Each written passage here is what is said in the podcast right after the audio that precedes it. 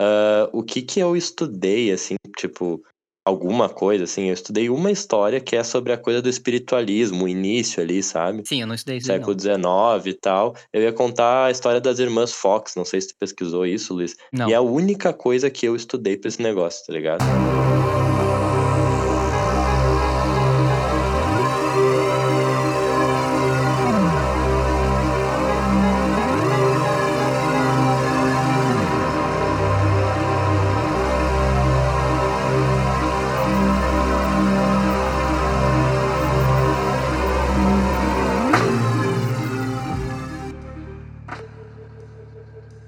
Pessoal, bem-vindos a mais um Sensient Podcast. Eu sou o Luiz e na minha direita, ou na minha esquerda, ou em algum lugar, porque a gente tá distante, Marcelo Bujac. Uma salva de palmas para Marcelo Bujac. obrigado, obrigado. Marcelo, fale suas palavras iniciais para esse programa. Isso me lembra aquele momento no colégio, no primeiro dia de aula, todo mundo tem que dizer o seu nome e mais alguma coisa que a, que a professora inventa. A gente é psicólogo, a gente tem que fazer isso, né? Eu sei, não, mas, é, mas não deixa de ser horrível. E eu, eu, lembro de um caso muito traumático que eu tinha, sei lá, tava entre a segunda e a quinta série, algum momento aí. E eu, eu não gostava disso, né? Eu não gostava, na verdade, de, sei lá, qualquer coisa que chamasse atenção para mim na turma, eu achava horrível. E aí tinha que se apresentar e falar uma coisa que gostava de fazer. E eu não sei se eu tentei ser engraçado, não faço a menor ideia do que passou na minha cabeça aquela vez, mas era uma aula de inglês e aí eu falei que meu nome era Marcelo e o que eu gostava de fazer era quebrar tudo quando eu ficava brabo. E, e foi horrível, porque foi, sei lá, foi meio assustador, eu acho, meio constrangedor. E, e, não tinha nada a ver comigo, eu não sei se eu tentei ser engraçado, eu não faço a menor ideia. Mas se, eu, se, se eu fosse teu colega, eu ia querer ser teu amigo naquele mesmo momento. Pois é, cara, e, e olha que irônico, ninguém queria ser meu amigo, que merda, né? Mas. Não, é que esse momento é o momento que separa as pessoas, Marcelo. Tu, tu tava dividindo ali quem realmente ia ser de fé. Exato, não tinha nenhum dos bons no, no meu colégio, cara. Por isso que eu era sozinho. Essa é, é a real razão. Mas enfim, eu sou Marcelo, né, pessoal? E eu gosto de gatos. Vamos passar a bola aí pra, pra nossa colega. Passa de letra, passa de letra que é mais bonito. Então, pessoal, eu sou Nicole, estou participando aqui do podcast com o Marcelo e o Luiz. Eu sou mãe no Quatro Patas, o Lobinho. E outra atividade que a gente faz juntos, que acho que é legal mencionar, é que a gente já gravou algumas músicas do Luiz juntos. É então, um dos nossos hobbies, além de agora iniciar esse podcast, é tocar juntos, né? Isso foi meio paralisado pela pandemia, mas provavelmente a gente vai reiniciar em algum momento. Exatamente. Eu vou fazer muita propaganda das minhas músicas, então talvez esse podcast daqui a 50 programas vire além de um podcast culinário de música também. Então a gente vai ver onde vai dar. Mas qual que é a ideia, pessoal? Podcast é de culinária? Não sabia. É um assunto surpresa.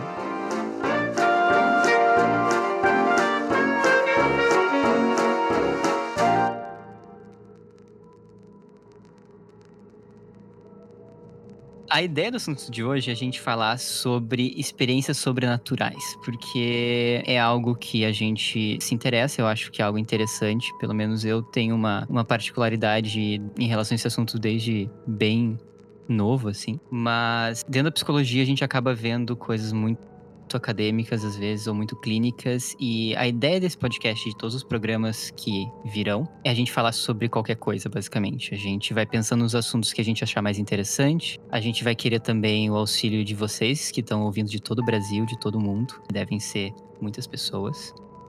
Então a gente vai tentar manter uma comunicação legal pelo Instagram ou por qualquer outra mídia social para ideias. Mas a ideia é falar sobre qualquer coisa. A gente não vai falar necessariamente um assunto sobre psicologia, a gente vai falar sobre coisas sobrenaturais como hoje.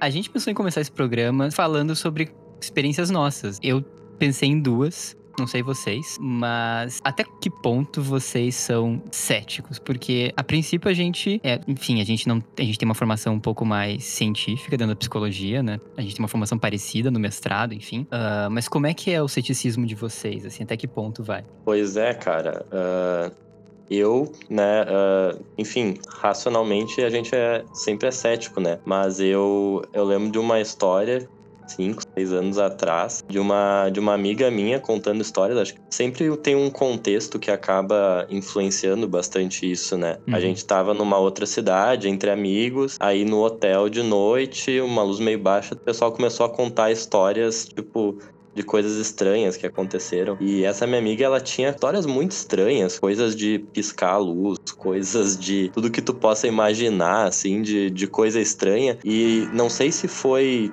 todo o contexto, o jeito que ela falou, mas as coisas realmente pareciam tipo que era coincidência demais para tu explicar por coincidência, né? Existe alguma coisa nesse momento uh, adolescentes numa, numa cabana na floresta que convida conversar sobre isso. Porque, tipo, tem 300 filmes que é justamente esse o contexto, né? Sim, não, eu acho que sim. Eu acho que esse contexto, assim, meio intimista, assim, meio. Acho que tem um contexto próprio, assim, que, que cria um, um ambiente para isso. Sim. Tipo, me dá medo quando contam essas histórias bem, bem típico, assim, com aquela lanterna embaixo da cara, sabe? Embaixo do rosto, assim, a lanterna iluminando no escuro e a pessoa contando, nananã. Bah, isso pra mim já, já coloca aquele clima, assim, de tensão. Hoje em dia não sei se eu ia ter medo ainda, mas ah, quando eu era menor, tá, tá louco. É, eu te diria assim sobre essa coisa do ceticismo que hoje para mim é raro eu ficar, tipo assim, meio assustado, meio mexido com alguma história. Acho que essa foi a última vez, mas acontece, né? Acho que dependendo no contexto certo, acho que qualquer um pode ficar meio balançado. Sim. Acho que foi uma das poucas vezes na vida adulta, assim, que eu senti assustado, que eu pensei, caralho, quando vê, realmente tem alguma coisa inexplicável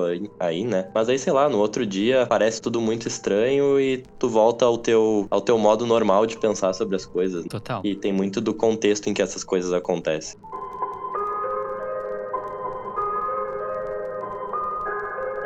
É, é realmente algo do momento porque é aquela velha história, né? Tu tá na situação e tu tá com medo. E aí, sei lá, amanhece ou tu acorda e passa e tu tá no mesmo local, com as mesmas pessoas. E tu pode inclusive conversar, mas tu não tá mais naquela vibe. Então, realmente, o medo, ele é bem circunstancial ali. Que a emoção tem um papel bem crucial. Então, o teu ceticismo foi até aquele ponto, até a cabana na floresta. Exato, exato. Muito bem, muito bem. Faz sentido. O meu ceticismo, eu acho que é até anterior a esse.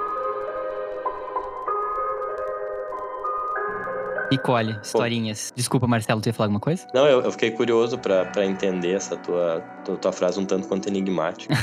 tá, eu já vou explicar.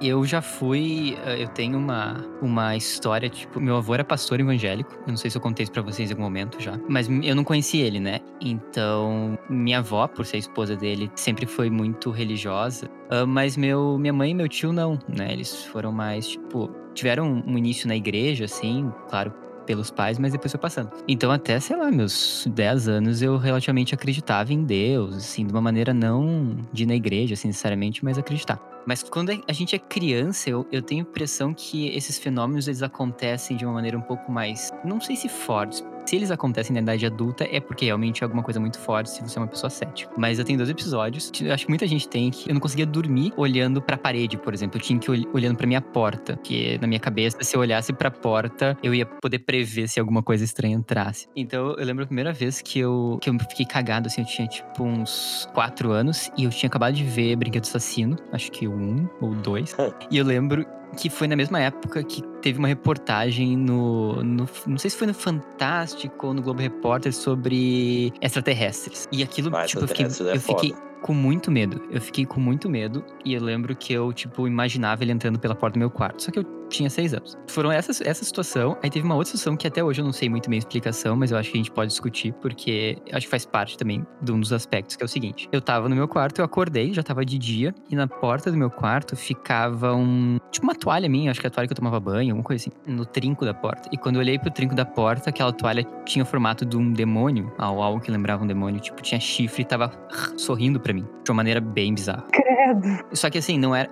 Na minha, na minha memória agora, tá? Não era algo algo. Uh, tipo, sabe quando tu vê for, formato em nuvem, ou tu vê, sei lá, um pano tá ali. Sim, pra ti era realmente, né? É, tipo. Formato, assim, tu enxergou a coisa, né? Tinha chifre que, tipo, levantava, que teoricamente não seria possível deixar a toalha, que é um troço mole, naquela posição. E eu lembro que eu fiquei, tipo, caralho. E daí eu virei pra parede, porque foi muito assustador. E eu fiquei, sei lá, uma hora virado pra parede, até que eu virei. Quando eu virei, tipo, não tava mais, ou não parecia mais. E eu lembro que aquilo foi a primeira coisa que eu fiquei, tipo, puta que pariu. Mas eu era criança e eu esqueci. E a última coisa, assim, que eu tive sobrenatural também, eu era relativamente criança, já tava em Porto Alegre. Eu sou de Curitiba, né, como vocês bem sabem, mas nossos ouvintes não necessariamente. E eu tava em Porto Alegre, assim, tinha tinha sossegado e minha avó morava com a gente. E a gente dormia no mesmo quarto. Uma be- eu dormia no beliche em cima e ela embaixo. E eu acordei. E sabe quando você tá acordando assim, a primeira. Quando tu abre o olho, assim, aquele momento que tu abre o olho e tinha um homem parado na minha frente. Tipo, um homem diferente. Que não era, sei lá, meu padrasto ou qualquer coisa assim. E ele tava, tipo, com o olho muito arregalado, olhando pra mim.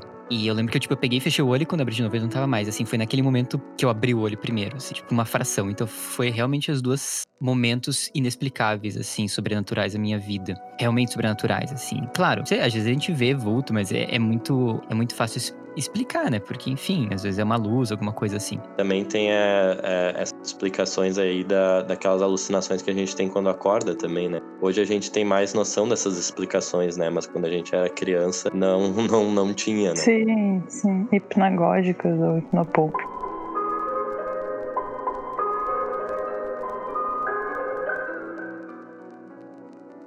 Eu acho que a gente vai fazer outros podcasts sobre esse assunto porque ele tem várias áreas, mas eu, eu lembro que coisas que me impressionaram na infância, fora as experiências, foram filmes, assim. Não sei se vocês ficavam muito impressionados por filmes que vocês viam. Muito, nossa, eu me, eu me recusava. Uma vez, meus amigos, eles adoravam ver filme de terror. Eu disse que eu não ia ver. E eu peguei um Harry Potter, que eu amava Harry Potter, peguei um Harry Potter da minha amiga e fui lá no quarto dela. Fiquei muito chateada que eles igual viram algum filme lá aqui. Mas é que eu ficava em pânico depois. Eu ficava em pânico, era horrível. E que filme que era? Ah, eu não lembro, mas no fim eu acabei vendo, vendo vários com eles, assim. Esse um eu não lembro qual era a música que eu não assisti, mas ah, várias vezes eu assisti. Eu- A gente viu Resident Evil. Eu tô, eu tô te julgando bem, bem violentamente agora, Nicole. Não, mas tem o Exorcista, Tá. o 13 terceiro Fantasma. Eu o... lembro desse filme. Caramba, tinha esquecido completamente desse filme. É, Esse 13 terceiro fantasma é aquele que é tipo um troço de fantasma meio, meio sci-fi, assim, né? é, numa casa, se eles colocam óculos, acho que eles enxergam. Olha essa ideia. ah, eu não sei, era, eu, eu achei bem feio. Ah, um filme que eu lembro muito da, da minha infância, assim, de terror, que acho até que dava na sessão da tarde a full, assim, era o do carro assassino, tá ligado? Hum, médio. Como é que era o nome? Era o Christine? Isso, isso. E outro também que me assustava muito era o Chuck. E eu pulei a cerca para ir pros vizinhos um dia. E daí as, as crianças dos vizinhos resolveram assistir esse filme. E daí eu assisti inocentemente aquilo. Eu fiquei apavorada. Eu tinha tanto pesadelo. E daí o meu irmão, ele pegava minhas bonecas, tirava a cabeça e colocava assim numa estantezinha que tinha bem em cima, assim, que eu não encostava direito. Boneca sem cabeça num lugar e a cabeça do lado da boneca. E aí eu ia dormir apavorada, olhando aquela boneca. Pior, irmão. E tentando, tipo, ficar hi- hiper vigil, assim, pra qualquer mo- movimento que a boneca fosse dar, de que ela ia, sei lá, me matar, ou coisa assim. Sim, até porque se a Eu boneca lembro. faz um movimento é porque vai dar merda. Daí eu lembro de ficar dormindo, assim, né, olhando pra boneca, vendo se ela ia fazer algum movimento. E um dia muito específico, eu tomei toda a coragem do mundo, assim, levantei da cama, pulei, assim, peguei a boneca pelo pé, abri a porta e joguei ela no corredor e fiquei olhando pela frente, assim, pra ver se ela ia levantar. Mas se ela levantar ia ser foda, né? Eu não gostava de incomodar, então várias vezes que eu tinha medo de noite, assim, sei lá, armário aberto é um clássico pra criança, né? Ver assim, coberta dobrada, coisa assim, fica com medo. E em si eu não queria incomodar meus pais, mas eu tinha muito medo, então eu ia caminhando assim até a porta do quarto deles e ficava. E agora? Eu bato na porta ou eu volto pro meu quarto? E daí eu fazia isso algumas vezes, assim, até que às vezes eu chamava eles, às vezes eu voltava assim com muito medo, tipo, não, mas vai dar tudo certo.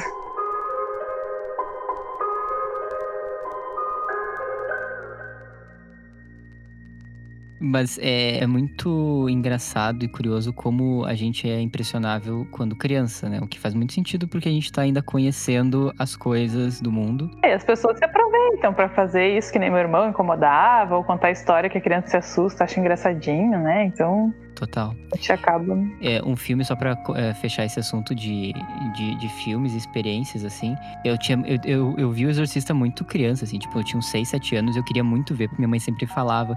E eu, mas o primeiro filme que eu fiquei, tipo, fora o Chuck, assim, que eu era maiorzinho, que eu fiquei assustado real, foi Cemitério Maldito. Não sei se vocês viram, o original. O original eu não vi. Eu revi esses tempos e continua foda. E o livro também é, é, é- é 10 de 10, é excelente, vale muito a pena, recomendo para todos, assim. É um livro que eu acho que vai, tem muito a ver com o que a gente vai falar agora. nesse aspecto mais psicológico de, do sobrenatural, que é um cemitério indígena, a família muda para um lugar que tem esse, esse cemitério, na verdade tem um cemitério de animais e perto tem um cemitério indígena, uh, e que basicamente tu enterra a pessoa lá e a pessoa volta à vida. À vida. E se, tipo, tu lê a sinopse, tu acha, tá, ok, um filme de terror zoado e não, não vou ficar cagado. Só que é interessante, principalmente no livro, no filme é um pouco mais terror, um pouco mais terror, assim, psicológico, mas mais gore também, assim. Que tu meio que vai entrando na história e tu pensa assim, ah, se, sei lá, se minha esposa morresse, eu não ia fazer isso, porque, enfim, tipo, né? Uh, mas tu vai entrando na história e tu vai percebendo o que, que a pessoa tá passando e o sofrimento que ela tá passando que tu compra a ideia e tu encava um buraco junto com os personagens. Assim. Eu não faria diferente, certamente, naquela situação. Mesmo sabendo relativamente as consequências. Sim, sim, é, é muito importante, né? Porque a gente tem essa.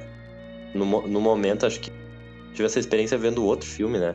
Mas é aquela coisa que tu pensa, não, não faria isso, mas quando tu vê o, o desespero ali, né, de perder a pessoa e, tipo, é uma tentativa meio desesperada, assim.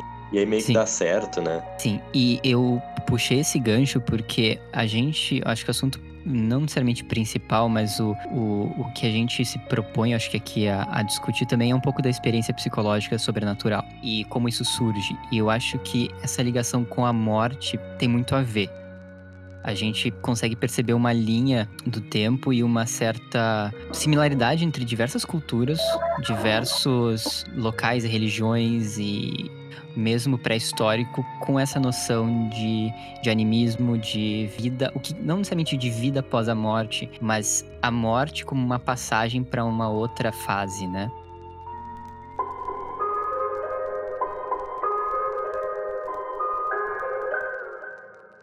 Uh, eu acho que tem muito a ver assim com a experiência que a gente tem, né, de realmente isso que a gente estava falando, assim, né? De que essa ideia que a gente tem hoje mais científica, da em mente vinculada ao cérebro, né? atividade cerebral, isso é uma coisa muito recente e da ciência, né? Porque a experiência que a gente tem é de que a gente tem o nosso corpo aqui e os pensamentos, né? Como uma coisa separada, né? E, e é muito estranho, eu acho, a ideia, acho que sempre deve ter sido a ideia de que esse fluxo de consciência, isso que a gente é, uma hora simplesmente tem um ponto final e acaba aí, né? A gente não consegue, é difícil conceber isso, né? Acho que tá bastante por trás, assim, de, de tentativas de, de, explicar aí também. É bem angustiante, né? Tu pensar que em algum momento tudo isso que tu é simplesmente tem um ponto final e nunca mais, né? Sim, né? E também toda a questão de que a gente, enquanto espécie, foi evoluindo em ambientes extremamente hostis, né? Essa ideia de que a gente poderia ter algum controle dos fenômenos naturais ou de acontecimentos incontroláveis, né? Através de algum tipo de força sobrenatural, eu acho que devia ajudar muito na toda a questão da, dessa angústia, né? Que nem o Marcelo falou, assim, né? De existir, de ser frágil, de ter um fim.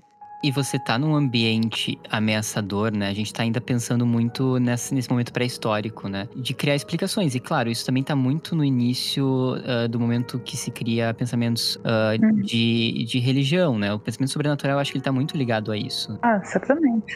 É interessante pensar isso mais recentemente, né? Porque geralmente eles tinham essa ideia de uma coisa mais dessa ideia de passagem, você ter aquele momento de passagem e aquele espírito ainda vive, né? Uh, mas é muito curioso porque tem um ponto que muda que eu queria discutir com vocês, que é o seguinte: ponto que muda é a questão uh, muito relacionada ao temor. Porque tudo que eu achei em relação a, essa, a esse momento mais da história antiga era de uma, uma forma muito mais uh, natural e complementar essa coisa principalmente assim de, de falar com os mortos, né? Isso foi muito associado também a uma coisa meio demoníaca pelo, por esse lado cristão, assim, da, de ver as coisas, né? Que acho que influencia muito o Ocidente em geral, né?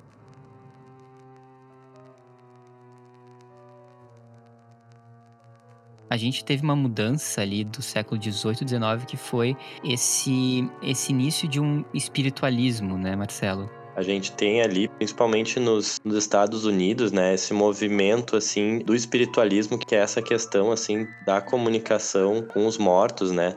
E tem uma história bem, né, emblemática que, que aconteceu numa numa cidadezinha ali, razoavelmente perto de Nova York, 1800 e pouco, né? Eram de duas irmãs, né, que se mudaram com, com seus pais para uma casa e tal. E daqui a pouco à noite começava a ter barulho de cadeira se mexendo, cama tremendo, piso vibrava. E os pais dessas duas irmãs tentavam achar explicação, mas não conseguiam achar muito uma explicação para isso, né? E aí, num, numa noite específica, que eles foram tentar dormir mais cedo e tudo mais, né? Aconteceu que uma das filhas tentou contatar o espírito. E essa que é meio que é a história, assim, onde começou aquela história do uma batidinha para sim e duas para não, né?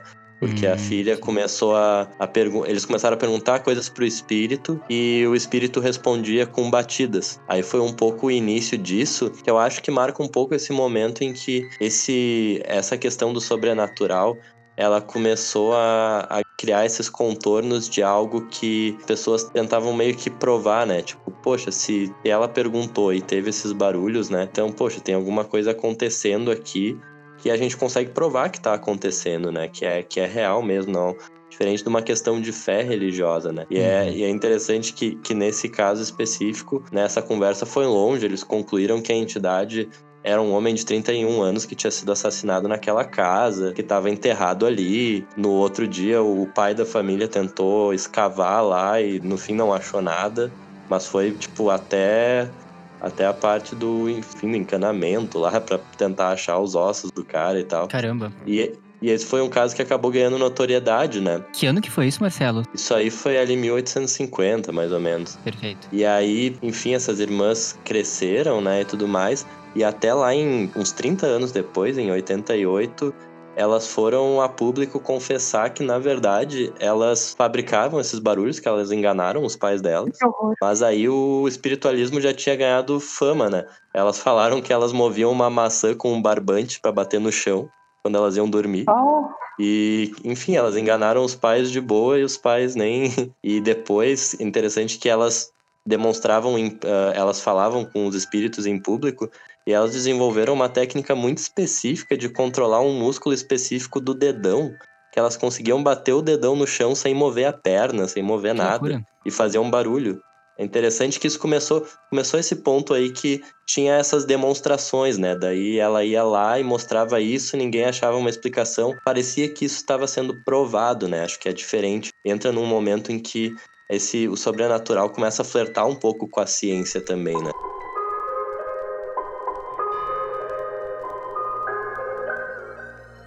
Eu acho que sim, e eu acho que é um momento bem importante que define um pouco da experiência sobrenatural que a gente. É um momento que teve uma popularização, isso é uma loucura se a gente pensar bem.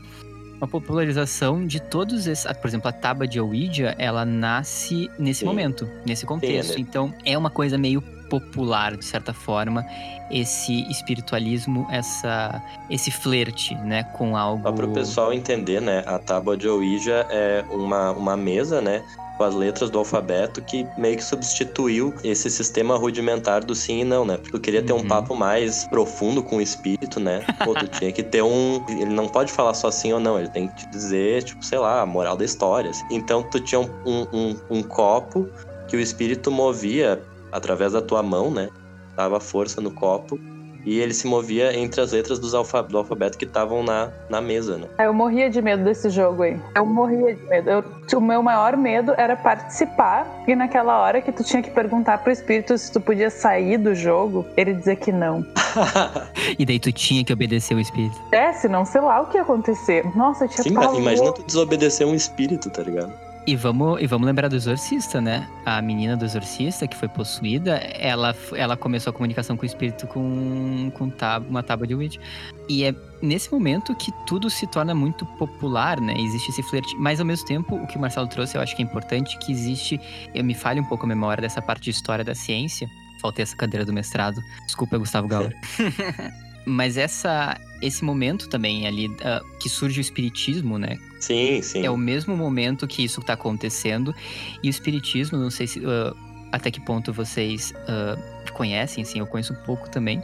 E se você pega os livros do espiritismo, por exemplo, eles têm uma abordagem pseudocientífica, né? Eles têm uma, uma tentativa de uma explicação metodológica do espírito. Então eles criam toda uma sistemática de passagem, de evolução, porque também chega muito com a teoria da evolução do Darwin, que é um momento relativamente uh, próximo, né? Era um momento que, que realmente tudo convergiu e mudou um pouco. É, inclusive, cara, eu acho assim que esse pessoal aí dessa época, inclusive os casais que criou uma delas e que acabou também fazendo parte desse movimento espiritualista, era um pessoal bem engajado, assim, pró-abolição, pró-direitos das mulheres. Era talvez assim, eu acho que esse movimento nessa época, talvez o pessoal cético de hoje, talvez nessa época era o que mais tinha de próximo não sei se eu não tô falando bobagem, né? Mas é. Era o pessoal que tava indo assim. Eram os questionadores da época. Eram questionadores, exatamente. Eles estavam tentando descobrir uma coisa, né? Eu acho que é esse movimento, assim, né? De tentar. Uh, que é diferente, por exemplo, de tu ter uma fé em Deus. Tu não tenta, não junta pessoas num lugar para necessariamente mostrar, bah, olha aqui, vai acontecer isso aqui, e isso aqui prova que Deus existe. Eu acho que esses, essa, essa questão do paranormal, ela tem muito essa coisa do é só uma questão de você vir aqui e ver por você mesmo. Tu não precisa acreditar, uhum. né? E aí eu uhum. acho que começa a ter esse realmente esse flerte com a ciência. Mas tem uma coisa engraçada também. Uh, ali por 1920 também teve um pouco um declínio do, da popularidade assim do espiritualismo, né? Apesar de até hoje em dia isso ser vivo, mas é bem menos vivo do que nessa época. Mas coincidiu também um pouco assim com a com a invenção e a popularização do rádio, né, do cinema. E se a gente parar pra pensar, as pessoas também não tinham muito o que fazer, né? Então, porra, falar com o espírito Pô, era massa, né? Era o Netflix época. Exato. Quem que a gente vai é... sintonizar hoje? Pois é, meu, não tinha Netflix. Os caras conseguiam uma conexão direta, tipo, na real, parece muito mais legal que Netflix. Pior, porque tu não sabe, é tipo, é tipo ver Netflix sem saber que programa tu vai ver, porque tu pode entrar qualquer, cara. É, botar no, no aleatório ali. Ah, mas sei lá, né? Não é que não tinha o que fazer. Achei meio forte. Pô, tinha muita coisa para fazer no século XIX, de certo. Andar a cavalo. Mas, Marcelo, as pessoas tinham bem menos tecnologia, elas tinham que trabalhar bem mais braçalmente para qualquer coisa funcionar. Ah, mas daí quando não tava trabalhando, daí, daí ficava falando com o espírito, entendeu? As pessoas liam muito também, né? Ah, lia nada, isso aí é história, meu. Liam muito. Ou não sei. Não faço nem ideia que as pessoas faziam, mas acho que elas tinham que fazer, que não era assim, ah, não tem nada pra fazer. Isso aí tá escrito nos livros de história, cara. Tu acha que, que alguém lê muito?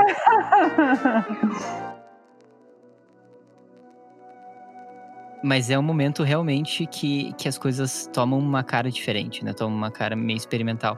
E isso de certa forma, existe até hoje, né? Uh, teve também, né, esse pessoal dos aparelhos que eu até não sei se não tinha algum programa nesses Discovery aí, que era tipo pessoal que ia nas casas mal assombradas para ver se, se tinha uma questão fantasma ou não né? E aí eles iam detectar ali pela eletricidade, sei lá como é que, como é que funciona. Por que, que o fantasma e a TV com eletricidade também tiraram da cabeça, né? Mas aí que tá, a eletricidade nessa época era relativamente nova, né? Ô meu, tem uma história muito legal sobre eletricidade, porque um dos caras que um dos caras que meio que ele conseguiu uh, expor qual era o fenômeno real por trás da, do, da mesa de Ouija era o Faraday, que era o físico que descobriu o eletromagnetismo.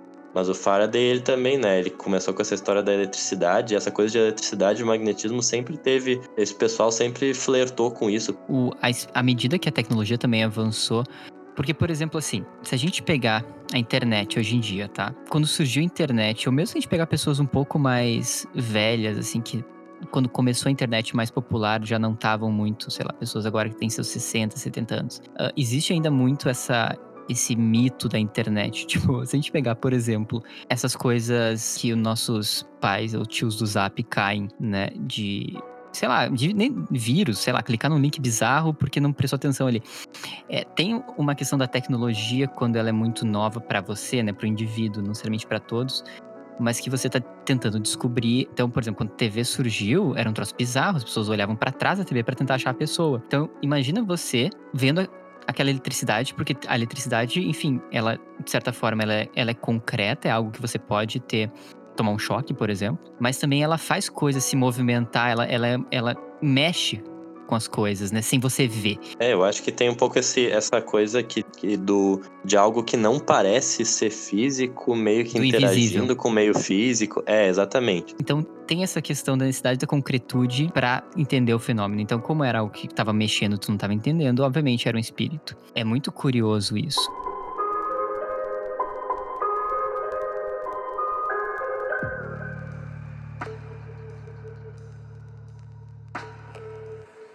E fora que nessa mesma época, se a gente pegar, por exemplo, experimentos com eletricidade e corpo humano, né, de mexer músculos com eletricidade, então, se a eletricidade também faz isso, ela também pode ser um espírito em si. Uh, isso tô, claro, tô brincando em cima disso. Eu realmente não sei. Eu tô tentando supor o que, que uma mente do século XIX imagina da, da eletricidade, da eletricidade, enfim, disso tudo. Acho que é um espaço muito grande para uma para você pirar. Pensei um pouco porque o Marcelo tava falando bem recentemente, assim, talvez ter um programa Discovery que eles entravam com esses aparelhos de mensuração, né? Bastante tempo depois se conseguiu com essa ideia, né, de que a eletricidade poderia ser uma evidência, assim, né, uma atividade de uma atividade paranormal. Se a gente pega, por exemplo, esses filmes como, por exemplo, Invocação do Mal. Como é que é? Ah, é Invocação do Mal. Obrigado, Nicole. Esse eu assisti e não tive medo depois de grande. Uh, se a gente pegar, por exemplo, esse filme, Invocação do Mal, ele é um filme que se passa na década de 70, eu acho, né? Se não me engano. 60, 70. E, e tem uma questão pseudocientífica nele, porque, enfim, tem os dois uh, principais ali. Uh, mas eles vão com uma aparelhagem de laboratório, né? Tipo, pra medir ondas, pra medir. É, esse é o dos irmãos, dos irmãos, não, do casal Warren, né? Do, do, casal Warren. Então tem uma certa medição. Isso. Do, do... Mas é aí que eu quero perguntar para vocês. Vamos deixar de lado um pouco da parafernália uh, tecnológica e pseudocientífica que surgiu nesse último século, ou últimos dois séculos. Porque eu acho que isso é uma tentativa bem clara, assim, de, de provar. Eu quero ir um pouquinho mais pra experiência em si né, experiência sobrenatural. Por que, que vocês acham que isso ainda se mantém hoje em dia? Ou, ou, ou, que papel que vocês acham que tem essa experiência hoje em dia? Eu acho assim, que é, acho que tem muito da natureza humana aí, né, cara? Eu acho quanto a gente existir, assim, sempre sempre vai ter um pouco esse flerte. Acho que é uma coisa muito natural a, a questão de, de quando a gente se depara com o desconhecido, né, a gente buscar explicações, assim, né? E, enfim, às vezes a gente não vai ter uma, uma explicação de uma autoridade que seja convincente, às vezes a gente né, não vai ter nada que nos dê uma, uma resposta e não sei, acho que. E acho que entra um pouco aquilo que a gente estava falando no início, assim, acho que dependendo de um contexto em que as coisas são contadas, mas eu acho que talvez a coisa que tenha mais força seja realmente a experiência, sabe? Tu passar por uma coisa que naquele momento te pareceu algo sobrenatural, tu sentiu como se fosse. É, e outra coisa que eu acho que ajuda muito, assim, né, é o fato de que a gente está sempre. A gente é uma máquina de buscar explicações, né? Então, daqui a pouco a gente tem uma, uma coincidência muito grande, assim, a gente sonha que algo vai acontecer e algo acontece. A gente já começa assim, nossa, eu tive um sonho, de, tive uma premonição, só pode ser. Mas quantas vezes a gente sonha com coisas que não acontecem, né? Mas a gente vai supervalorizar algumas coincidências que acontecem, ou a gente pensa em alguma coisa e começa a tocar uma música que tem tudo a ver, e daí parece que já tem um sentido maior, assim, algo que rege a nossa vida, que vai além da gente, que as coisas acontecem por uma razão, né? Então. É, eu acho que a gente tem um pouco essa coisa inata de tentar criar uma narrativa, né? De tentar criar um sentido. A gente vai ter esses vieses para coisas, esse viés confirmatório muitas vezes, né? Assim, para ah, eu sonhei aconteceu, mas eu não presto atenção no que eu não sonhei e não aconteceu. Não fica na memória. Existe também, assim, eu não sei como é que é com vocês. Por exemplo, para mim, eu tenho uma. E não precisa nem ser sobrenatural, mas acho que a gente pode tratar o sobrenatural como superstição também, né? Coisas que não são de fantasmas ou espíritos. Por exemplo, eu não sei se vocês. Eu, eu tinha muito quando eu era criança isso do tipo. Uh, se passar, sei lá, um carro azul agora, vai acontecer tal coisa, entendeu? Tipo, sei lá, eu tava em dúvida se eu tinha ido bem ou mal na prova. Ah, se, eu, se alguém me chamar agora é porque eu fui mal na prova. Então eu ficava fazendo esses testes de. Uh, que é tipo a três batidinhas da madeira, né? Que são coisas que a gente ainda faz. O que, que vocês ainda fazem de coisas supersticiosas, assim? Bah, cri, cri. Vocês são as pessoas mais céticas do mundo. Nós somos muito céticos. Meu Deus. E se a gente entrar bem dentro da área da psico, né, da psicologia, a gente... Tá conferindo coisas, mas assim... É, a gente pode entrar nessa coisa meio de ritual de toque. Vocês acham que tem a ver? Não, claro que não tem a ver com explicação sobrenatural necessariamente. Mas vocês acham que esse ritual, que para algumas pessoas às vezes é, é uma, é, tem uma explicação sobrenatural, e para uma pessoa que tem toque, por exemplo, ou tem um traço de personalidade mais obsessivo, vocês acham que tem uma, uma relação? Eu sou. Tá, eu vou fazer uma relação que depois não sei se a gente corta ou não, tá? Mas eu sou uma pessoa mais assim, né? Mais obsessiva, ansiosa. E quando eu era criança. Só claro, eu já não tô falando de agora, né?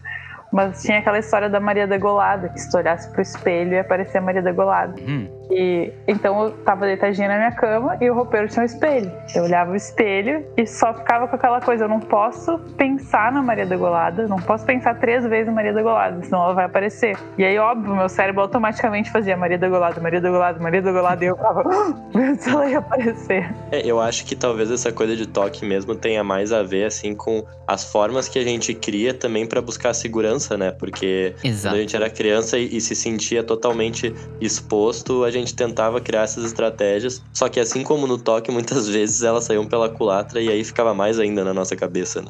Exatamente, como por exemplo, se a gente pegar um toque de, de verificação. A pessoa, ela tem que conferir aquilo, porque ela se sente muito ansiosa se ela não conferir, e ela tem pensamentos catastróficos que são muito perto de uma da realidade, do tipo. No toque nem sempre tem uma, uma conexão tão assim. Lógica, Às vezes né? é uma coisa re- realmente. É, às vezes é uma coisa bem fora mesmo, assim, do tipo, ah, Perfeito. se eu não verificar isso aqui, o meu pai que mora em outra casa vai morrer. Total. né? Isso é muito Então, supersticioso. isso, isso eu acho que tem mais a ver com a, é exatamente sim, com a coisa da superstição, que é simplesmente essa relação entre um comportamento e um desfecho temido que tu vai tentar evitar com o comportamento, né? Esse é um ponto. A gente não tem controle, o nosso controle é muito reduzido a coisas que a gente pode fazer no momento. Por exemplo, eu posso controlar relativamente o que eu vou falar aqui, mas é, é- é tão rápido e tão.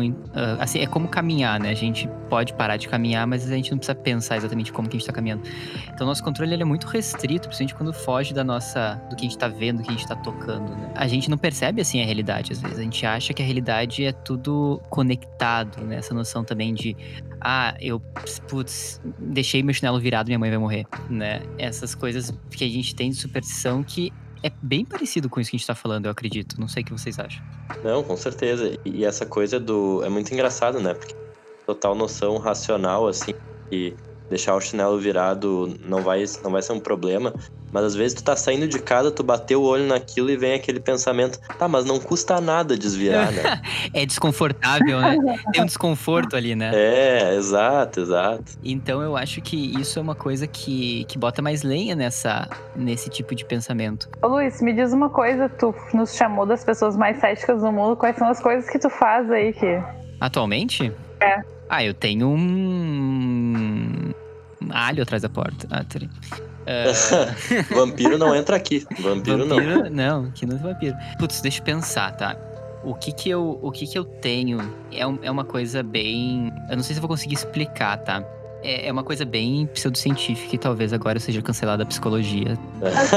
tem um, tu tem uma aura, né, Luiz? eu tenho uma... Eu acredito em pedras. Não.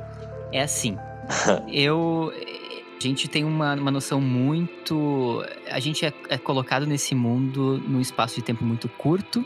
E a gente vai viver essa vida por 90 anos, 80 anos, enfim, um tempo limitado, mas muito curto ah, em relação, por exemplo, à, idade, a, a tempos ah, planetários ou, ou tempos de, de universo, né? N- daqui 200 anos ninguém vai saber quem a gente era, basicamente. Que, que papo bad.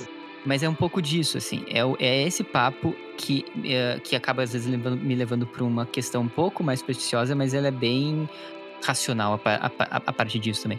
Que é, é como a gente não, não sabe por que, que a gente tá aqui, é, a gente sabe relativamente como a gente chegou até aqui, né? Mas ainda assim é uma coisa extremamente aleatória, né? Uhum. Ah, mas o ponto é, a gente realmente não sabe e a gente é muito sozinho, né? Aqui, pelo menos na nossa nosso sistema solar. Tipo, não tem nada, mesmo que a gente ache vida em Marte daqui a, sei lá, cinco anos, de uma maneira bacteriana, são bactérias, entendeu? É, Não é algo que a gente vai conseguir conversar. Talvez a gente consiga aprender com aquilo, mas não.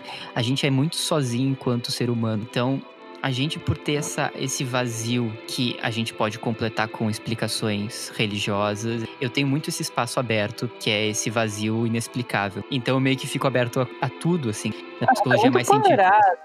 Eu achei que tu ia dizer assim, ah, eu acredito em tal coisa, e tem uma coisa meio mirabolante. Por exemplo, assim, ó. Por exemplo, assim. ah, a ideia de que a gente pode, por exemplo, ter uh, uma experiência sobrenatural, eu aceito de uma maneira ok. E eu não tenho, tipo, nenhum. Eu tenho uma crença que isso é ok acontecer. E, mas eu acho que, que é isso.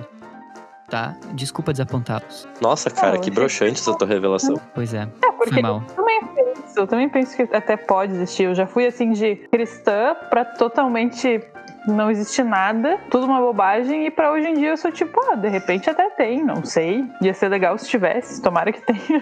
Eu meio que fiz o caminho contrário, assim, eu tive uma, uma fase ali que eu fiquei mais aberto, já hoje eu penso, nah, na real, tamo fudido mesmo, não tem porra nenhuma, e é isso aí. Psicólogo Marcelo Bujac, pessoal.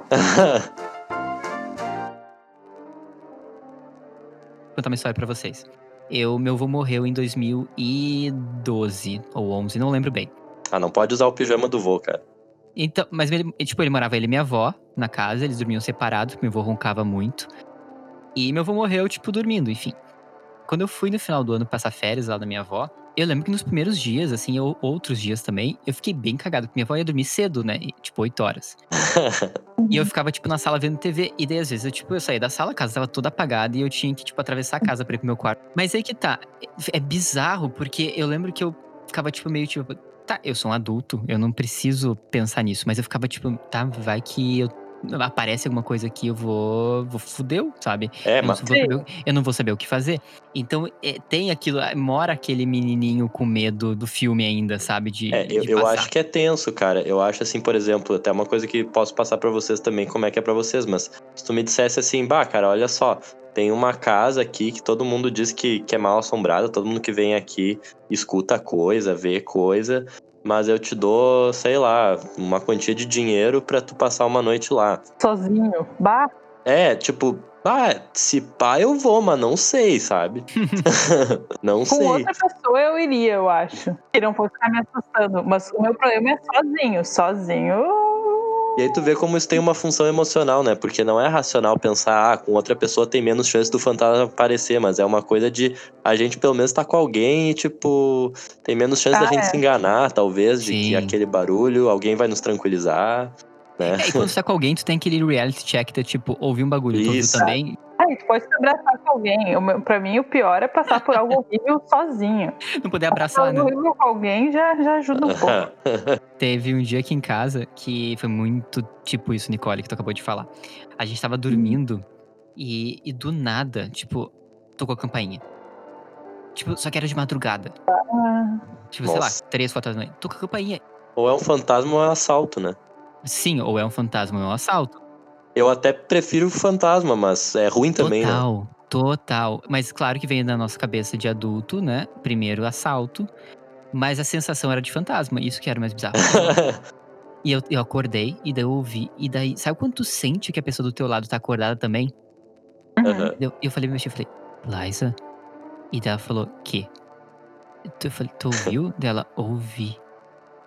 E daí a, gente, daí a gente ficou, tipo, cagado. E assim, a gente descobriu que a gente tava cagado no dia seguinte, porque ninguém falou nada naquela hora. E daí a Uhum. gente parou assim, e daí a gente voltou a dormir. E daí a gente acordou no dia seguinte, a gente falou, bah, o que, que foi aquilo? Ela falou, pá, eu tava. Que bizarro, né? E daí quando a gente se ligou, parou pra pensar, a campainha que tocou não foi no nosso apartamento, porque era um som diferente. A gente ouviu Nossa. uma campainha de um outro apartamento ah, tocar e a gente achou que era o nosso, mas a- aquilo despertou na gente uma sensação de vulnerabilidade bizarra. E, e é muito curioso, assim, porque a gente é o primeiro andar, né? A gente, tipo, tem a portaria e daí sai o prédio já entra. Da portaria já entra no nosso, nosso apartamento, nossa porta. Então o que, que foi na nossa cabeça? E foi o mesmo pensamento. Falou: se deu merda no prédio, se alguém entrou, o primeiro apartamento que eles vão vai ser o nosso. Tem uma coisa que a gente não vive, que a gente não vive mais, que tem uma coisa que a gente não vive mais, que é a questão muito do telefone, né? Não sei pra vocês. Mas tocava telefone no meio da noite, era todo mundo meio cagado, porque quem que vai ligar três horas da manhã? É morte? Né? É Óbvio que morte, ou alguém que veio da morte, né? Sei lá, alguém que tá indo ou alguém que tá voltando. Exatamente, é um caminho, é um caminho É. sobrenatural. É um caminho Alguém que tava de um lado e foi pro outro. Exato, boa coisa não é.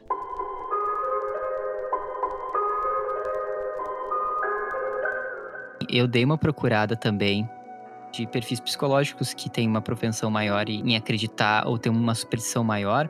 E realmente, eu não achei uma coisa muito conclusiva, tá? Eu achei várias, várias coisas, mas nada me pareceu muito conclusivo.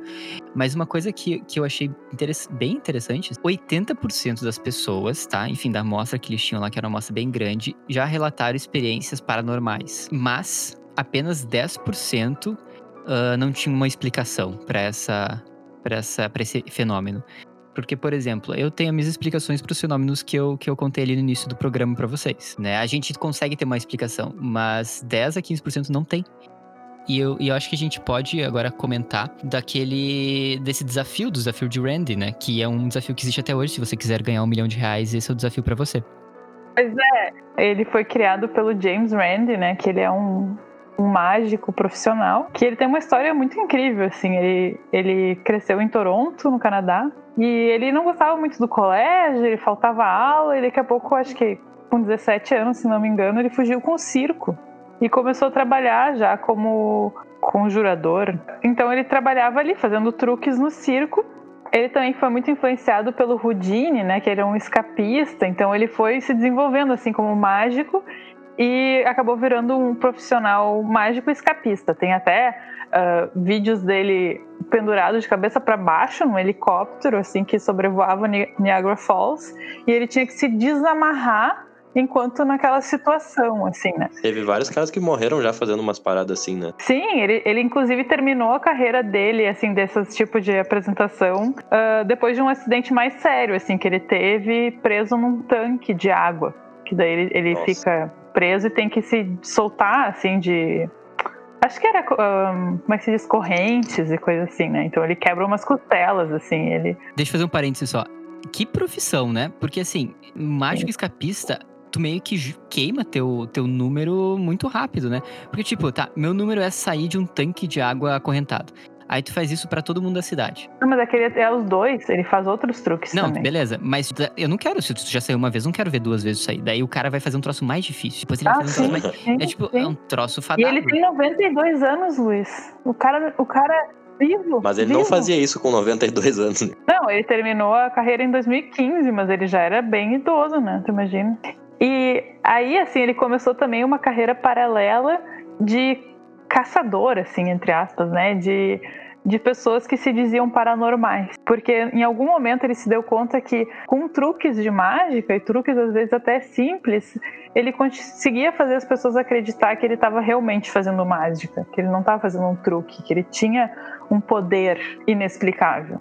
Só que ele decidiu seguir sendo honesto com as pessoas, né? Então até tem um documentário para quem quiser assistir que eu achei muito legal que se chama uh, em inglês An Honest Liar, né? Que é um mentiroso honesto. Então ele diz que sim, ele mente, ele faz mágica, usa truques, mas ele é honesto. As pessoas sabem que é isso que ele está fazendo. E então dentro dessa dessa linha de trabalho dele assim de perseguir as pessoas que se diziam paranormais, tem uma série de pessoas que ele desvendou, né? Um deles foi o Peter Popoff, que era um pastor que fazia shows, assim, né? Vinham inúmeras pessoas. Ele, ele foi um dia observar, porque ele sempre foi muito cético, ele nunca acreditou em nada que fosse paranormal, assim.